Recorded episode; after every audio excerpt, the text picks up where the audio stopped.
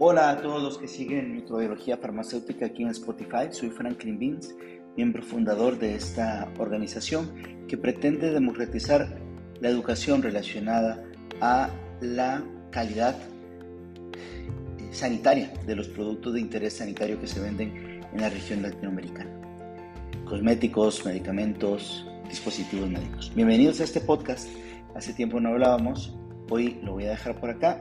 Feliz, feliz de volver a, estar con ustedes en este 2022, en esta serie de podcasts que van alimentando esta grandiosa comunidad.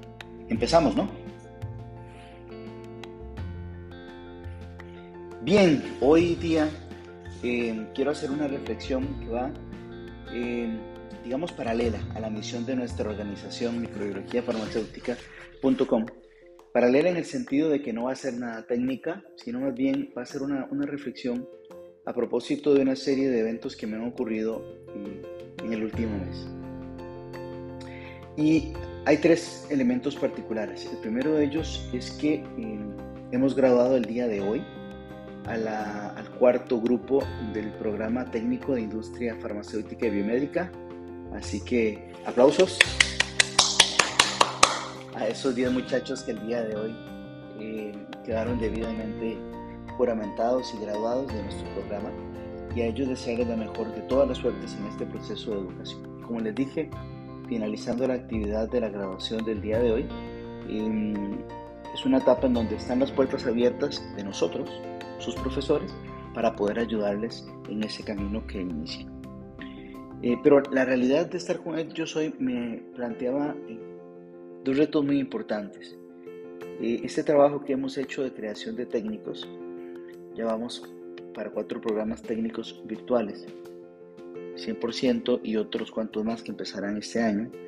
Eh, el hacerlo en conjunto con una universidad le da un gran valor, eh, sobre todo académico, a, la, a, a todo el background y experiencia y métodos de aprendizaje y estrategias de aprendizaje que tenemos en, microbiología farmacéutica porque nos respalda una universidad experta y con todas las cualidades para poder eh, al menos evidenciar que nuestros profesores y nuestros métodos desarrollan esas competencias que queremos nosotros lograr hacer crecer en los estudiantes. Pero fuera de allí se necesita también una infraestructura, no solamente física y tecnológica, sino financiera, para que esas oportunidades en las ciencias biomédicas, oportunidades educativas, tengan un mayor eco y un mayor peso. Me ha tocado durante un tiempo estar de alguna manera lidiando con, con, el, con el ir pellizcando, espero que esta expresión se entienda bien en toda América Latina, con el, con el, tema de ir pellizcando dólares o colones o, o quetzales o, bolívares, como quieras llamarle, ¿no? en la moneda local, para intentar invertir en el espacio físico en una universidad que no tenía la estructura eh, de laboratorio para poder ofrecer eh, actividades presenciales. Y ha sido todo un reto porque hemos tenido que eh, echar mano de nuestra experiencia, de nuestros docentes, para, por medio de estrategias creativas o métodos creativos, eh, tener ese impacto en la parte procedimental de cómo es trabajar, por ejemplo, en un laboratorio de manufactura o en un laboratorio de ensayo o en los procesos propiamente de evaluación de la calidad de proveedores, muestreo, etc. Quiero decir que hemos puesto nuestra mejor versión, nuestra mejor sonrisa y nuestra mejor disposición y experiencia para hacerlo. Pero claro, de pronto eh, no tener un lugar físico para hacerlo podría ser una limitante. No lo vimos así.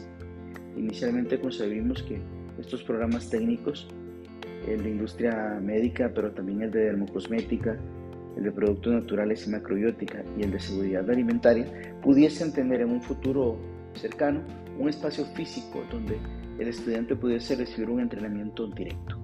En el entretanto, fuimos resolviendo esas necesidades con talleres presenciales y con el apoyo de laboratorios ya formados que reciben a nuestros estudiantes para que ellos puedan hacer pasantías y desarrollar allí pues competencias de trabajo en laboratorio.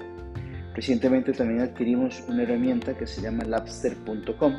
Es una herramienta de laboratorio de simulación, en donde Básicamente el estudiante tiene acceso a toda una gama de técnicas, procesos, análisis eh, con grados de complejidad desde básicos hasta muy muy complejos para que pueda desarrollar competencias de trabajo en laboratorio sin tener que estar en un laboratorio físico, sino que bajo simulaciones creadas y ya validadas por experiencia de esta empresa.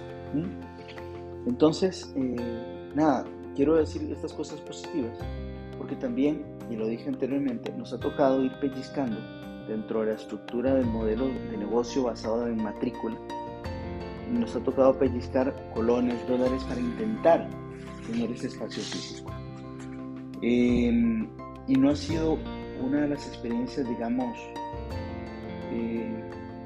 más exitosas en el sentido de que hay que explicar muchísimo a la administración el alcance y el potencial que puede tener esto.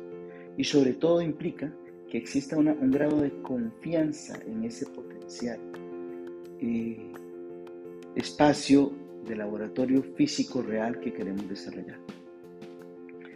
Em, puedes tener esto muchas aristas, muchas causas.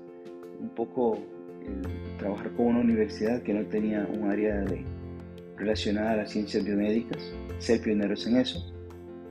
Eh, un poco también la pandemia que ha puesto y ha disminuido los dólares, los colones de los bolsillos de las instituciones.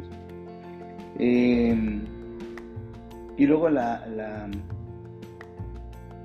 quizás eh, falta de conocimiento de cómo se mueve el mercado educativo de las ciencias biomédicas, no solo a nivel local, sino que a nivel latinoamericano.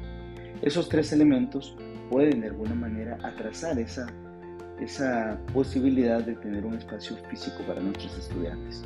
Y hoy que estaba con 10 de ellos, con los cuales hicimos más de 16 talleres en el año 2021 y se estaban grabando, eh, palpaba, palpé y palpaba en este momento eh, directamente el impacto bueno y real que tienen esos talleres presenciales relacionados a la industria biomédica y farmacéutica que hicimos en el año 2021.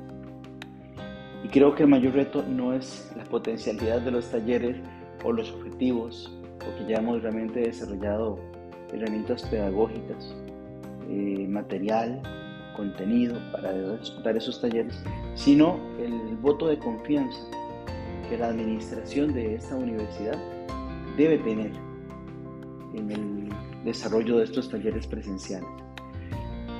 Eh, y ese reto, es el reto que tenemos ahora, un reto que yo no me había planteado posteriormente, porque siempre que microbiología farmacéutica.com trabajábamos, pues era, eh, nosotros tomábamos las decisiones, sabíamos nuestros propios alcances, hasta dónde llegar, y plenamente íbamos, confiando en cada uno de los hitos que íbamos logrando. ¿no?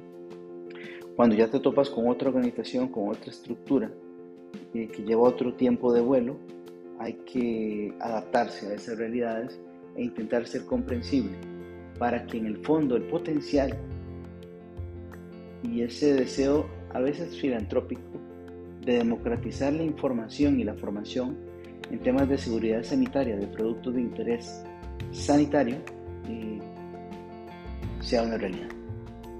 Eh, y nos toca a nosotros barajar eso, manejarlo y total, total, eh, en total, pues lograr convencer a la administración de que el camino está por allí. Hay muchos elementos del ambiente, de la biodiversidad, de las ciencias biomédicas que nos dicen que vamos a ser exitosos, como lo estamos haciendo hasta ahora, pero eh, hace falta quizás un acto de mayor voluntad y de fe para hacer que esto crezca aún más.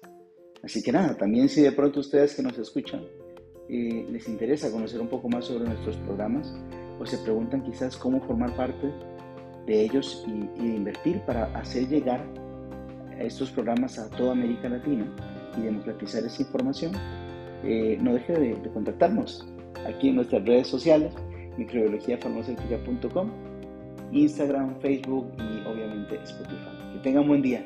Feliz 2022. Seguimos con energía. Ahora le dije, era un tema muy tangencial a la, a la misión propiamente de microbiologiafarmacéutica.com, pero prioritario, prioritario si queremos llegar a más y más gente y democratizar la información sobre seguridad higiénica de medicamentos, dispositivos, cosméticos, alimentos en nuestra región latinoamericana.